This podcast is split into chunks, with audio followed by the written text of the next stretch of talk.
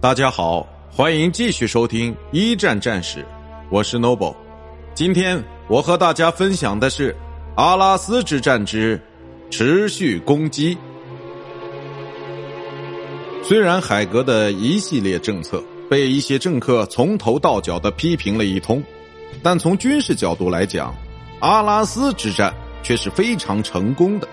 而占领维米山脊则更是意义重大。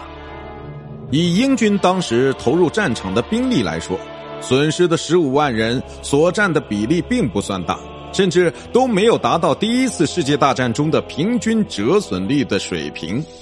此外，德军也损失了十万人，在法国集团军表现的如同一团乱麻的时候，所谓的英法联军只靠独挑大梁的英国远征军就一直撑到了一九一八年。受够了法国瞎指挥的海格，也将在弗兰德斯的战场上根据自己的决策展开进攻。